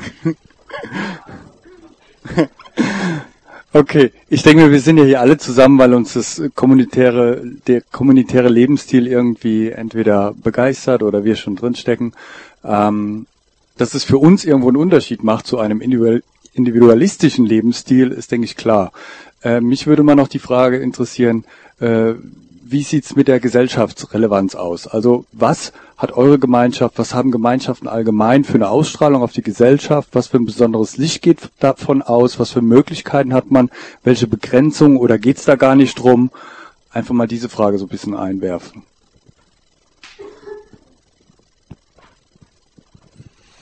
Wer möchte da was zu beisteuern? Ja, also wir für uns zum Beispiel in der Fokularbewegung ist die Gesellschaft Dreh- und Angelpunkt. Also das ist da, wo wir leben. Und das ist ganz klar, also für die Gründerin Chiara Lubich äh, war das von Anfang an klar. Sie hatte auch schon am Anfang gleich diese Vision, äh, dass also dieses Leben in die Gesellschaft gebracht werden muss. Im Laufe der Jahre eben, es hat gedauert, ne? es braucht seine Zeit, wie alle Dinge. Und inzwischen ist es jetzt so weit, dass also ähm, Menschen mit uns in Kontakt gekommen sind ähm, aus der Politik, aus der Wirtschaft, äh, aus der Pädagogik, äh, die sagen, okay, wir merken, wir stoßen an unsere Grenzen, ähm, da muss was passieren und wir sehen, ihr lebt eine Spiritualität, die kann unseren gesellschaftlichen Bereich verändern. Wir erleben das jetzt so das ist total spannend, ähm, da jetzt praktisch richtig wissenschaftlich äh, fundiert mit Leuten äh, bis dahin, dass wir jetzt eine Universität gegründet haben und ähm, die ganz anders funktionieren wird, die gar nicht wie eine typische Uni funktionieren wird, sondern äh, im Grunde die Leute mit ihren spezifischen Studiengängen dorthin kommen und sich im Dialog mit dem Professor ähm, auf einen gemeinsamen Weg begeben wollen mit dem Hintergrund dieses spirituellen Lebens. Wir sind gespannt, was es wird. Die Uni wird jetzt starten im Oktober.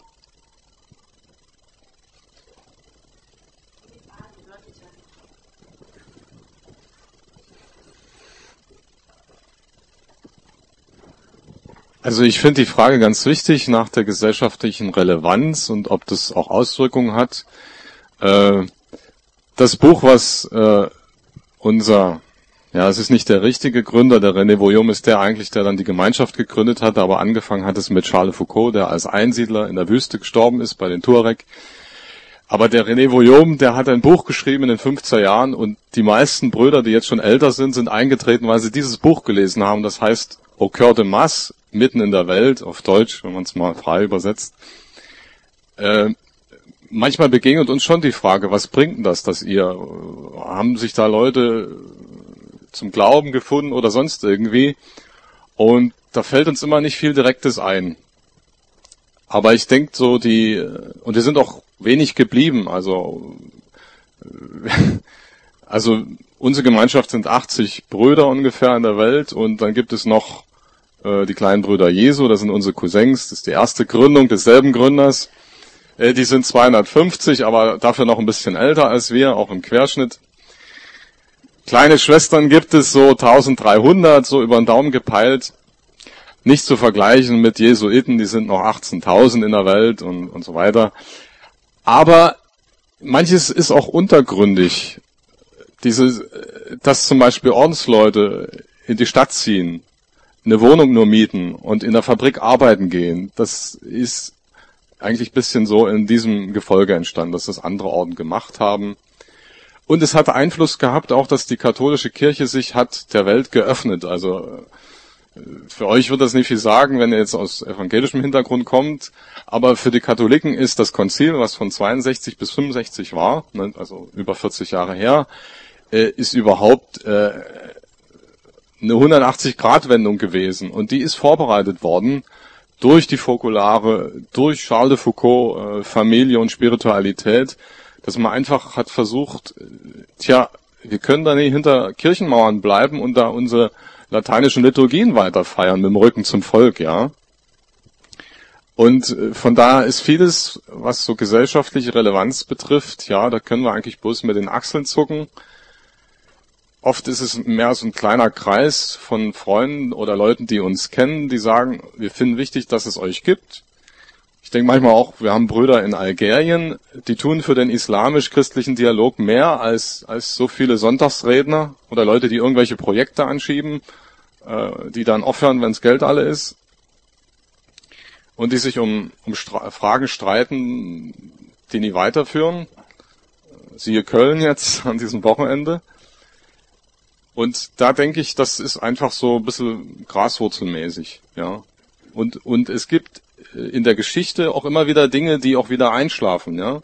Es ist immer, es entzündet sich oft an Fragestellungen der Zeit. Jetzt machen wir zum Beispiel die kirchlichen Krankenhäuser zu.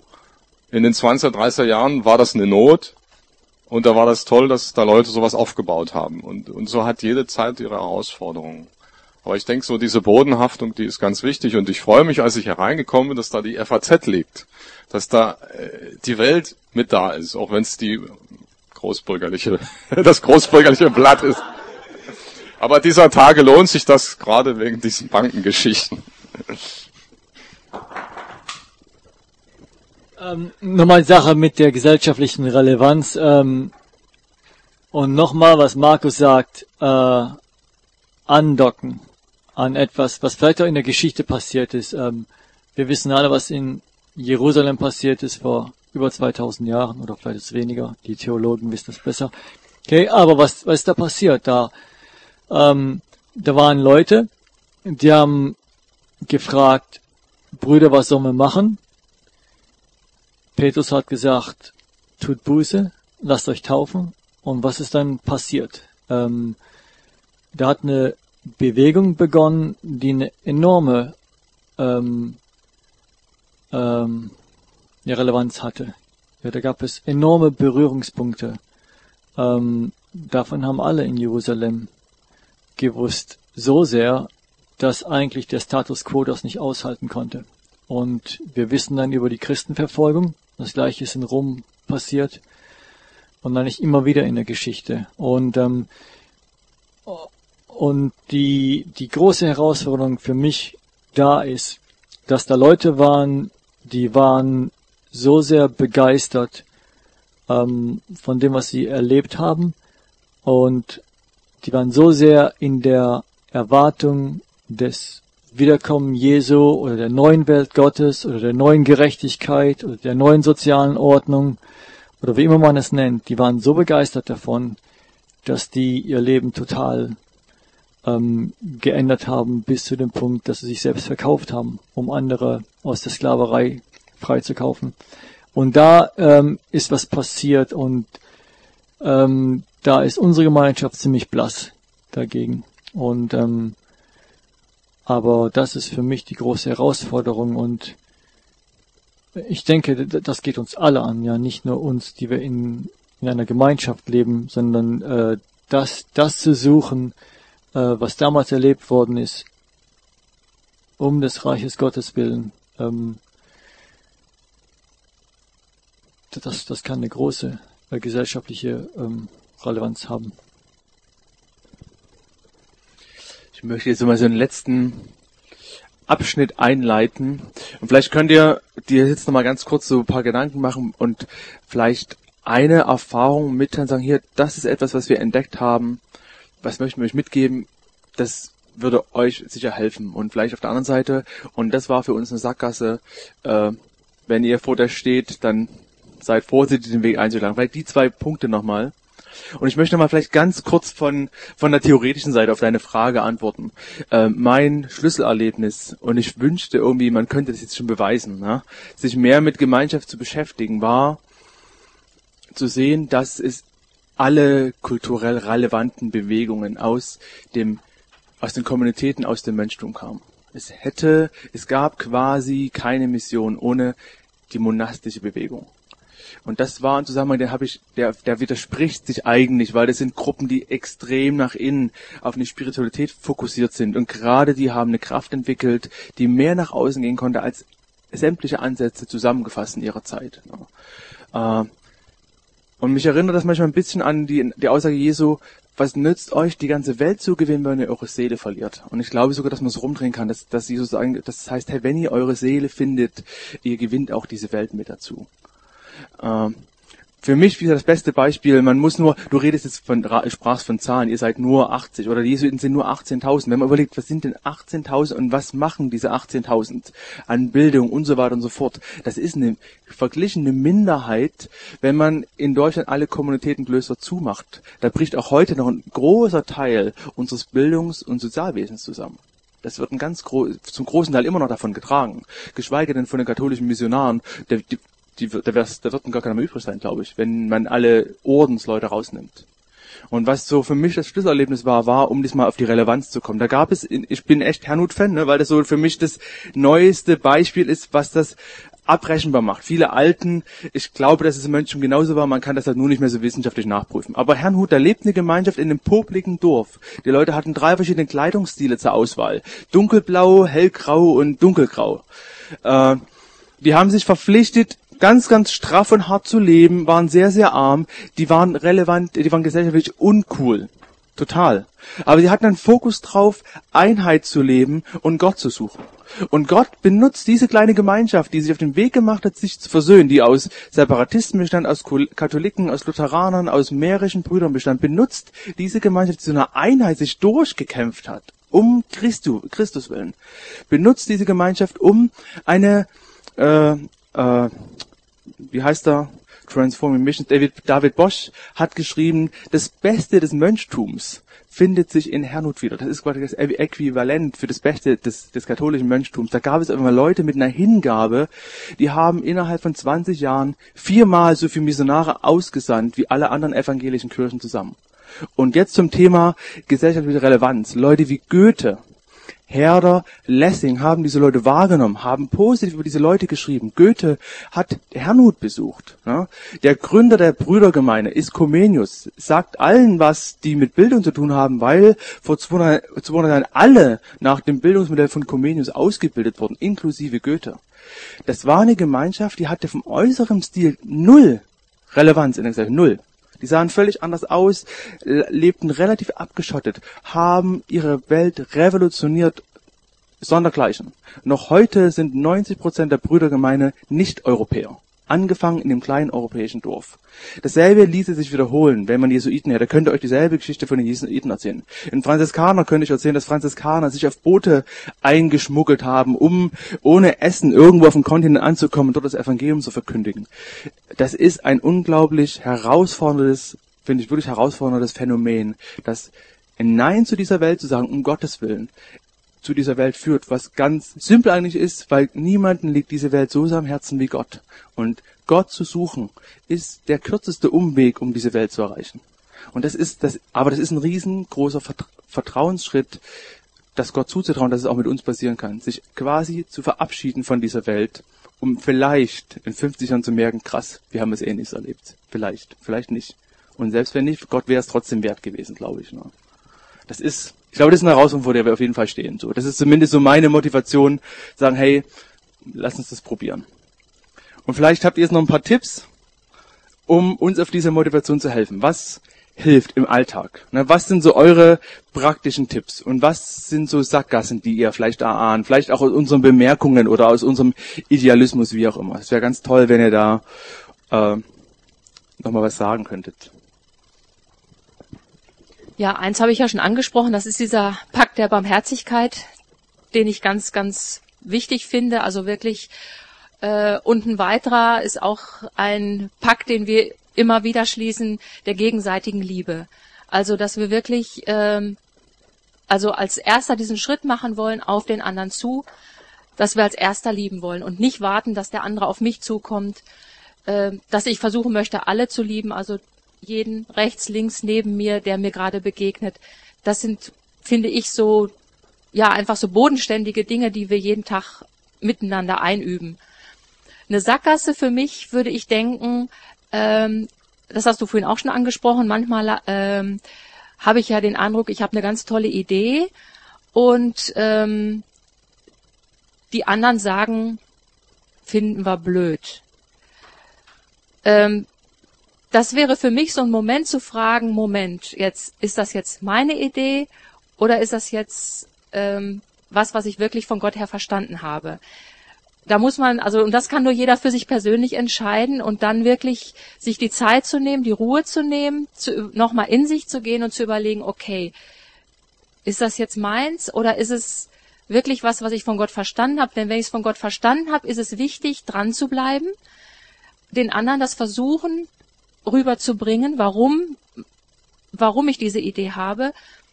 Aber wenn ich spüre, es ist eigentlich nur, was mir irgendwie im Kopf rumgeht, dann ist echt einfach fallen zu lassen und zu sagen, es ist nicht wichtig.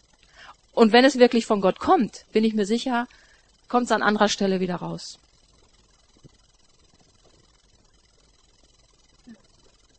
Also ich würde sagen, ich wäre heute nicht mehr in Selbitz, wenn so zwei, drei Schwestern nicht gegeben hätte, die mich gefördert, unterstützt haben und die total ehrlich mit mir waren. Ähm, und das, ja, und alle, die so in Gemeinschaft leben, denen würde ich das wünschen, da auch tatsächlich ein, ein gutes Gegenüber zu haben, die sehr ehrlich mit derjenigen Person ist. Und eine Sackgasse wäre für mich zu denken, ich müsste das alles alleine schaffen.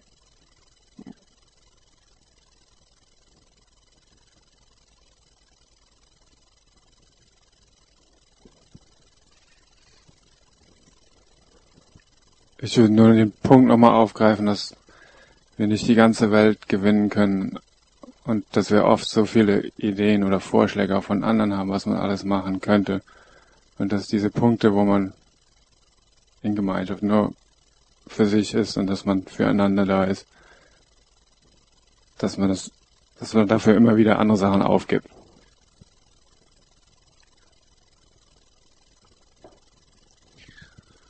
Ja, also mir kommt das so in den Jahren, die ich schon dabei sind, äh, dabei bin, das sind inzwischen 15, äh, merke, dass ich immer wieder auch Situationen habe erlebt, wo mich meine Mitbrüder überstimmt haben, wo es um mich selber ging und dass das auch heilsam gewesen ist. Also die manchmal, ich habe mir was in den Kopf gesetzt und die haben eigentlich manchmal sogar mit mehr Wohlwollen und Abstand gesehen, was für mich besser wäre. Also erst jüngstes, also letztes Jahr ist mir das passiert mit der Arbeit so langsam einzusehen, ist besser, dass ich selber dort mal die Bremse ziehe und aus dem Metier aussteige, weil ich einfach da so energiemäßig die Batterien nicht mehr geladen kriegte.